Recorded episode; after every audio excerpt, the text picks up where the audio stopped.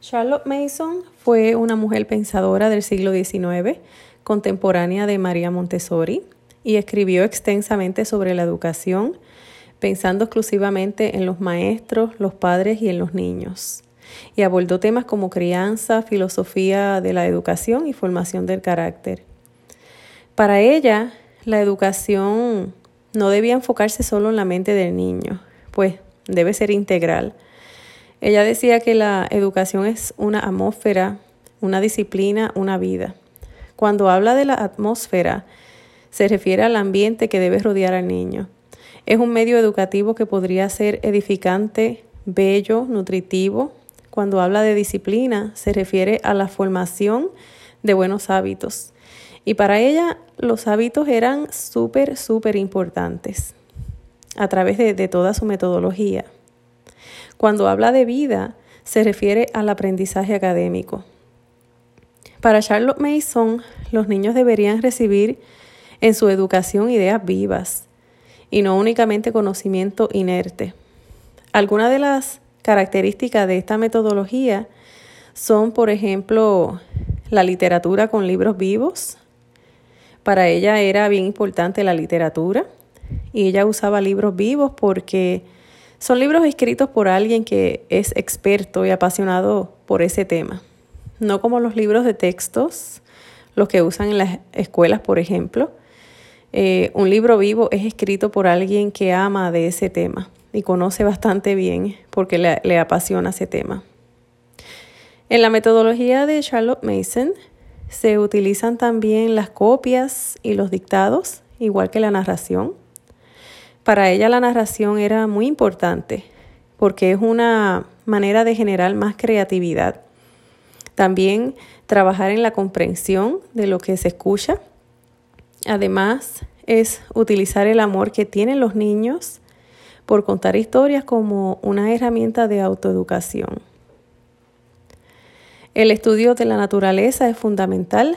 Para ella los niños debían pasar muchas horas afuera en la naturaleza, observándola, escuchándola, jugando con ella, interactuando. Y no solo eso, ella los enseñaba a usar el diario de la naturaleza, que es una libreta para tomar notas de lo que ellos observan y escuchan en la naturaleza.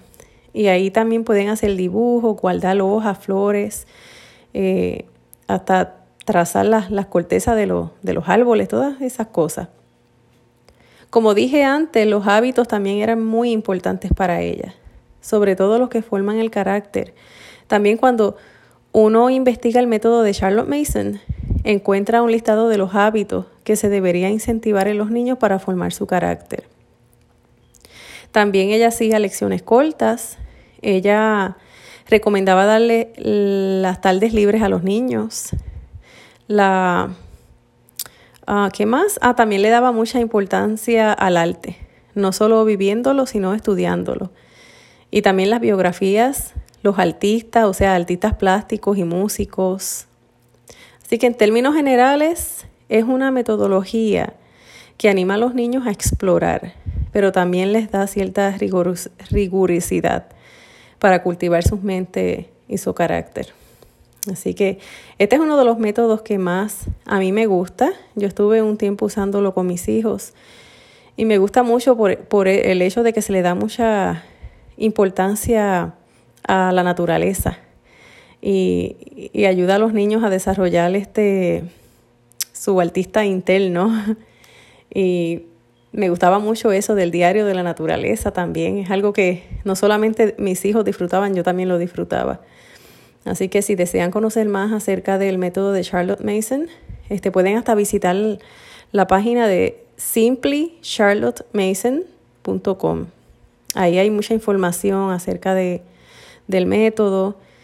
Eh, hay muchos libros también.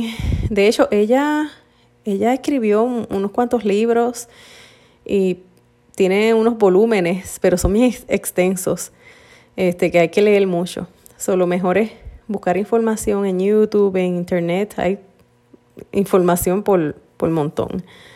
Es muy bueno, muy bueno ese método. Bueno, pues el próximo método del que les voy a hablar es uno de mis favoritos y es el método natural. Así que Vamos allá.